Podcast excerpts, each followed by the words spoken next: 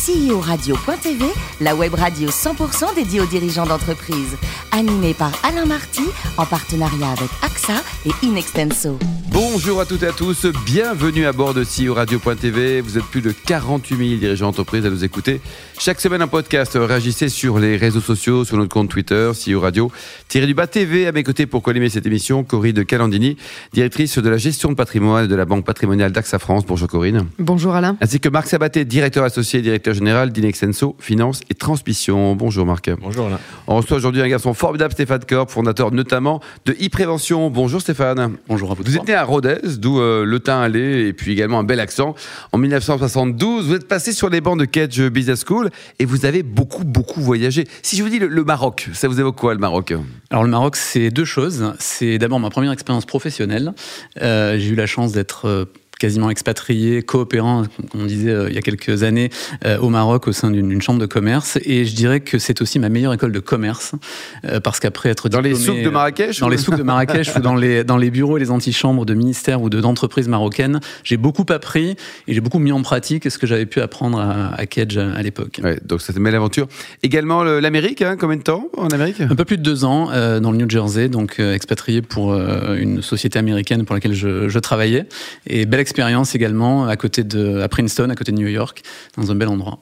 Avant de parler de, de la start-up que vous avez créée, aujourd'hui, votre périmètre, vo- votre groupe, c'est la consonance européenne? Alors le groupe CRS euh, aujourd'hui, dont je suis euh, vice-président global, euh, est une société finlandaise, Finlandaise. euh, qui est à capitaux familiaux euh, uniquement, euh, d'où l'intérêt. On a une vision assez long terme, et qui depuis 40 ans, un peu plus de 40 ans, est spécialisée dans une un savoir-faire qui est euh, la gestion des fluides euh, dans les hôpitaux et dans les blocs opératoires. Chiffre d'affaires au total au niveau mondial, ça représente quoi le- le- Alors la société en elle-même, c'est une trentaine de millions. Le groupe familial toujours, c'est le double à peu près. C'est le double, quoi.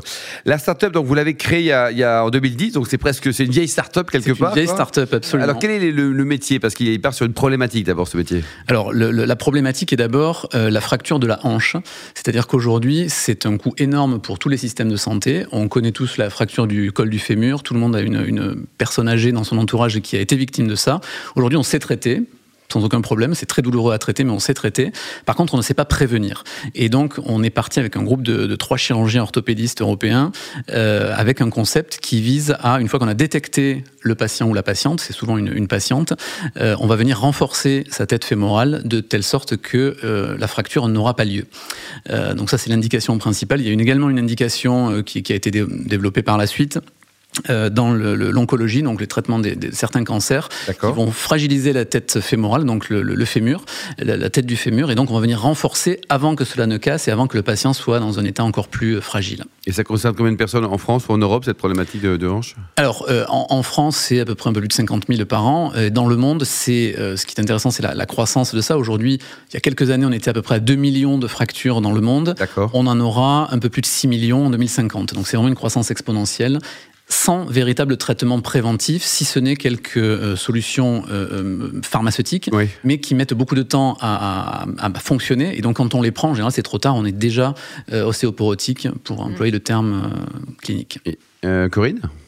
Alors Stéphane, quand on regarde votre parcours, vous n'avez pas tout dit avant, mais vous avez souvent travaillé dans les métiers de la santé. Est-ce que ça, ça semble être un secteur de prédilection chez vous? Est-ce que vous êtes tombé dedans quand vous étiez petit ou est-ce qu'il y a une profonde conviction derrière, une passion ou quelque chose d'autre?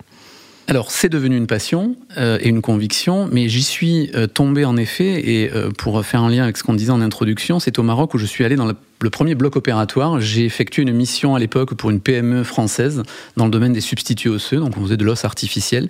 Et donc, le PDG de la société m'a dit, écoute, il y a une première, il faut le faire, il faut que tu ailles assister le chirurgien au bloc opératoire. Et euh, donc, j'ai Vous été... êtes tombé euh, dans les pommes ou pas pas loin, j'ai dû sortir, mais je suis revenu et j'ai adoré. Et quand je suis rentré en France, je dis il faut que je travaille dans ce domaine et j'ai rejoint une société qui émergeait à l'époque dans la chirurgie de la colonne vertébrale. Et depuis, je suis dans le, dans le dispositif médical.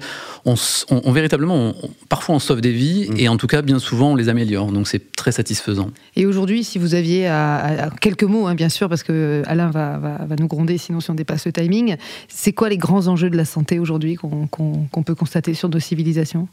Alors, Alors aujourd'hui, je vais être assez pragmatique, mais les grands enjeux, en particulier en Europe, c'est la réglementation qui est en train de changer de façon absolument dramatique et drastique, mhm. et qui fait qu'aujourd'hui l'innovation devient de plus en plus compliquée à financer. Aujourd'hui, clairement, quand on recherche du financement, on effraie un petit peu les investisseurs qui ne connaissent pas le dispositif médical parce qu'on n'est pas capable de leur dire quand le produit sera sur le marché. Et ça, c'est la grande difficulté. Marc? Justement, est-ce que les coûts de mise en œuvre euh, des différents essais, euh, essais laboratoires, essais sur euh, cobayes et êtres humains, alors lorsqu'on parle de dispositifs médicamentaux, alors que peut-être pas tout à fait le cas concernant votre start-up, est-ce que ces éléments de, de, décès sont ceux qui font fuir les investisseurs? Alors, c'est pas tant ces éléments qui les font fuir, c'est l'incertitude qu'il y a dans l'obtention des résultats. Et le délai. Et le délai. C'est-à-dire qu'il y a quelques années, euh, pour obtenir un marquage CE, donc l'autorisation d'implanter, alors c'est un peu différent du médicament, c'est plus simple dans, le dans le dispositif mm. médical. Il fallait, on va dire, une trentaine d'implantations sur euh, des humains pour dire, OK, on a le droit de, vendre. Aujourd'hui, aujourd'hui, ça peut être une centaine, ça peut être beaucoup plus. On ne le sait pas parce que la réglementation est en train d'être créée. Donc ça, ça, crée de l'incertitude. Et ça qui est. Et c'est long aussi parce qu'il faut implanter, il faut voir les résultats après. Alors ce qui est intéressant avec e-prévention, c'est qu'on sait très vite. Aujourd'hui, on sait par exemple que lorsqu'une personne âgée se casse le col du fémur, dans les deux ans qui viennent, il y a une très forte probabilité, jusqu'à 25%, que, la deuxième hanche se casse. Donc au bout de deux ans, on sait si notre dispositif fonctionne. Corinne? Oui, vous avez parlé d'innovation. Je crois que le groupe CRS innove beaucoup depuis 45 ans. Est-ce que c'est une histoire de, capacité financière, justement, cette culture d'innovation? Est-ce que c'est parce qu'ils ont une taille critique? Est-ce que c'est tout simplement dans la culture familiale?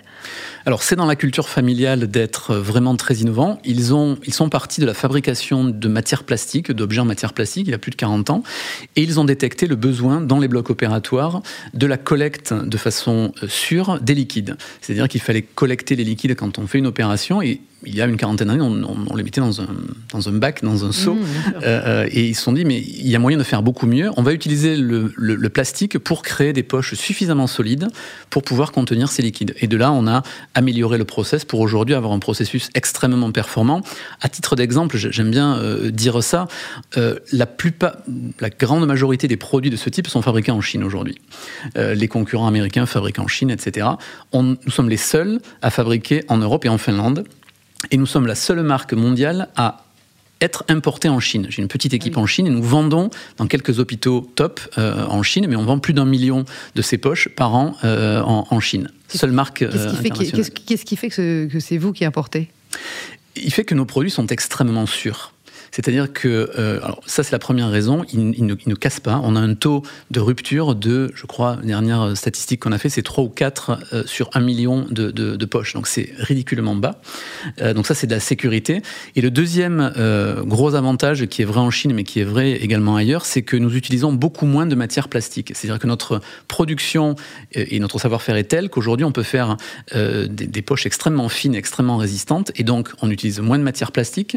Ça demande moins de transport, parce que dans un conteneur, on va en mettre quatre fois plus que nos concurrents. Et quand il va s'agir d'incinérer ces euh, déchets, comme on le fait dans le milieu hospitalier, on va incinérer beaucoup, beaucoup moins de matière plastique. Donc on va aider l'hôpital à améliorer son, euh, son empreinte carbone. Marc un petit retour sur votre parcours. Comment on gère aujourd'hui euh, le poste et la fonction de vice-président global pour une société finlandaise familiale? Euh, très impliqué dans le medical device et euh, un parcours de, de start-upper, euh, de, de, jeunes créateurs d'entreprises Alors, je vous remercie pour Vous bossez déjà 75 heures par jour. en fait, ça, ça, a été beaucoup du réseau et du timing. pour balayer très rapidement ce que j'ai pu faire, j'ai passé une première dizaine d'années dans la chirurgie du dos. J'ai sympathisé avec beaucoup de médecins, d'orthopédistes. Je suis sorti de ce groupe-là. J'ai eu six mois devant moi. J'ai fondé une, une start-up. On a fait venir des associés, mais on, on est parti avec des chirurgiens Ensuite, je n'avais pas de valeur ajoutée parce qu'on était vraiment dans une phase de développement et c'est, pas mon, savoir-faire premier. Donc, on a nommé la CEO euh, actuelle qui, a développé le, produit. Et donc, je voulais une expérience américaine. Je suis parti chez les Américains. Puis maintenant, chez des Finlandais. Voilà. Donc, je suis, bah, je suis président du board, mais je suis pas malheureusement dans la société au quotidien. Mais c'est comme ça. Et en termes de financement, le, vos actionnaires, euh, enfin votre groupe euh, finlandais n'a pas d'intérêt à, à, participer au financement de, de, de votre start-up à côté? Alors j'ai posé la question, c'est pas, c'est pas le, ils, investissent dans diverses choses, mais en Finlande principalement, voire dans les pays nordiques. On a fait quelques acquisitions, le groupe CRS a fait quelques acquisitions, euh, mais pas dans l'implantable. On va plutôt être dans l'intelligence artificielle, euh, on va plutôt être dans, dans, dans l'ingénierie. On a racheté un sous-traitant pour fabriquer des, des, des, mat des matières qu'on est en train, de, en train de lancer. Et quel regard portez-vous aujourd'hui Ce marché du medical device, de l'instrumentation euh, médicale, a, a, s'est beaucoup consolidé. Beaucoup de fonds d'investissement ont beaucoup investi dans ces marchés, avec l'émergence de la biotech il y a quelques années, qui, sous lequel il y a eu un peu de retour, on va dire. Euh, comment voyez-vous ce marché aujourd'hui, justement, par rapport aux besoins de financement, d'innovation en Europe, euh, le rôle des institutions Comment, quel regard portez-vous sur Bon, là, vous avez trois heures, Stéphane. Déjà, la question de Corinne, tu été trois heures tout à l'heure. J'avais dit en deux minutes, en deux minutes. Non, mais on, on peut, on peut. Euh, alors, c'est un marché qui a véritablement évolué dans les cinq dernières années. Euh, J'ai mentionné la, le réglementaire. Euh, Aujourd'hui, euh, on a énormément, si on prend la France par exemple, on a énormément de fonds disponibles en amorçage. C'est relativement facile quand on a un bon dossier de créer une société. Vous avez levé combien par exemple aujourd'hui? Euh, tout, On a levé à peu près 6 millions d'euros. 6 millions d'euros, d'accord. Mais euh, l'amorçage dans lequel moi j'ai été particulièrement euh, impliqué, on a levé très facilement presque un million d'euros entre l'Aquitaine, entre. Ce qui n'est pas mal du tout. Hein. Ce qui est très très bien, ce qui ouais. permet de démarrer. Et là où on a vraiment besoin de big money, on va dire, pour vraiment faire du développement commercial, c'est là que ça devient un peu compliqué. C'est là qu'on se dit, mais on aurait peut-être dû fonder la société aux États-Unis. Et la série A ah, est là, difficile. En, en, Europe, c'est QFD quoi. Là, et vous êtes actuellement donc euh, Stéphane en levée de fonds, c'est ça en ce moment On est en levée de fonds, effectivement. Oui. Vous ambitionnez combien? On peut peut-être en dire un petit mot. Alors là, c'est une petite levée qu'on prévoit, mais c'est une levée de 2 millions d'euros euh, qui va nous permettre de décoller aux États-Unis. On vient d'avoir une homologation aux, aux États-Unis ah, pour un bien, deuxième ça. produit, qui est un produit qui est très facile à vendre. Donc on, maintenant, il faut qu'on qu développe le réseau commercial. Bon, pour terminer, vous étiez président du club d'œnologie dans votre école de commerce hein, à l'ESC Marseille. Ça s'appelait comme tel à l'époque. Quels sont vos derniers coups de cœur? Les trois dernières bouteilles qui vous ont ému, Stéphane Alors, j'ai euh, parlé de euh, la roussette. Euh, Alors, la roussette, là. Oui, mais la roussette, oui. j'y pense encore, c'était formidable. Et j'ai vécu deux ans aux États-Unis, j'ai pas mal bourlingué entre Napa, Sonoma, et puis un petit peu en dessous à, à, Paso Robles, et j'aime beaucoup les, les Infandel. Et j'ai une, une, attirance particulière pour Ridge, qui, qui, font des, des, très très belles choses. J'en ai goûté pas mal, j'ai fait des, des, des, visites de leur, de leur domaine, et, et voilà. Donc, Zinfandel de chez Ridge. C'est le, le, paradis, quoi. Voilà. Avec modération, mais c'est le paradis. Il y, y, a, y, a un mail, peut-être, si on veut prendre renseignement sur votre startup, sur la levée de, de, 2 millions qui est en cours. Vous avez un, une adresse email, un site, quelque chose? Sur le site d'e-prévention, il faut contacter le, le comment ça s'écrit, ça, e-prévention H-I. Ah, bah voilà. Euh, prévention. Voilà. HIP, c'est euh, la hanche en anglais. Mais... C'est une société internationale. Merci beaucoup, Stéphane. Merci également à vous, Corinne et Marc. Fin de ce numéro de CEO Radio.tv. On se retrouve mardi prochain à 10h précise avec un nouvel invité. CEO Radio.tv vous a été présenté par Alain Marty.